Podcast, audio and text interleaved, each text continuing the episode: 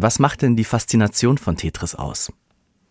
Ja, das ist eine interessante Frage, weil Sie hatten schon angedeutet, tatsächlich hat sich dieses Spiel eben über 40 Jahre weiterentwickelt.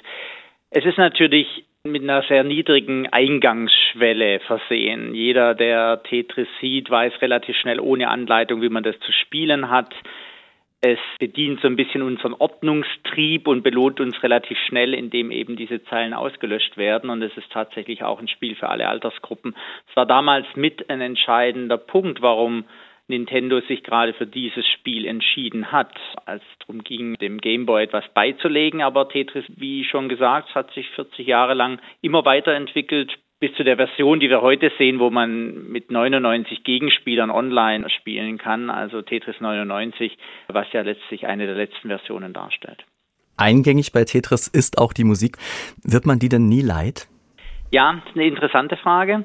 Wir haben ja unsere Vernissage für unsere Sonderausstellung mit dem Tetris Vize-Weltmeister äh, auf dem Gameboy und der sagt selber, dass er die Melodie immer mitlaufen lässt. Also offensichtlich auch, wenn man das quasi professionell macht, dann wird man diese Melodie nicht leid. Ich selber sehe das auch so, wenn ich Tetris spiele, dann gehört die Melodie einfach dazu. Sie haben es gerade angesprochen, heute Abend wird in Ihren Vereinsräumlichkeiten eine Tetris-Ausstellung eröffnet mit einer Vernissage. Was gibt es da genau zu sehen?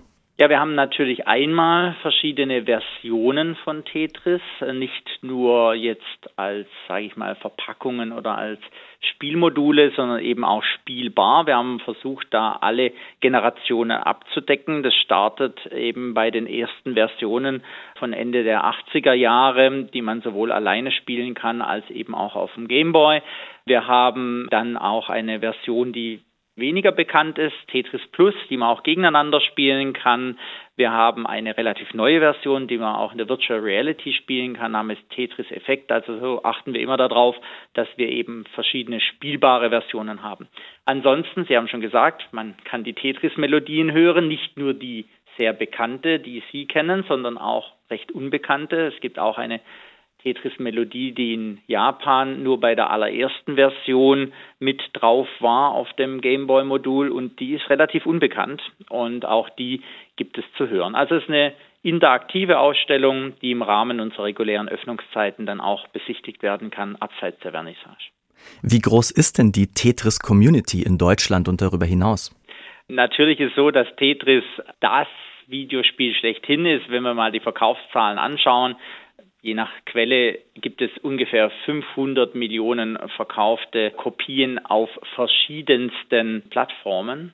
Dementsprechend kann man davon ausgehen, dass diese Community natürlich sehr groß ist. Und es ist auch ein Spiel, wo Sie jetzt schon gehört haben, wo es Weltmeisterschaften gibt und so weiter. Insofern kann man davon ausgehen, es ist eine riesengroße Community, aber ich kann Ihnen keine konkreten Zahlen nennen. Sie haben es gerade gesagt, es gibt Wettbewerbe bis hin zur Weltmeisterschaft. Wie oft spielen Sie persönlich eigentlich noch Tetris? Ja, das lässt sich relativ schnell beantworten. Ich spiele quasi nie Tetris. Ich habe jetzt auch wieder erst angefangen während der Vorbereitung der Sonderausstellung und dann muss man ja mal so ein bisschen rumprobieren und dann kommt man schon wieder rein und hat dann auch ab und zu mal wieder Lust darauf, Tetris zu spielen. Aber tatsächlich hat es die letzten 10, 15 Jahre in meinem Spielalltag überhaupt gar keine Rolle gespielt.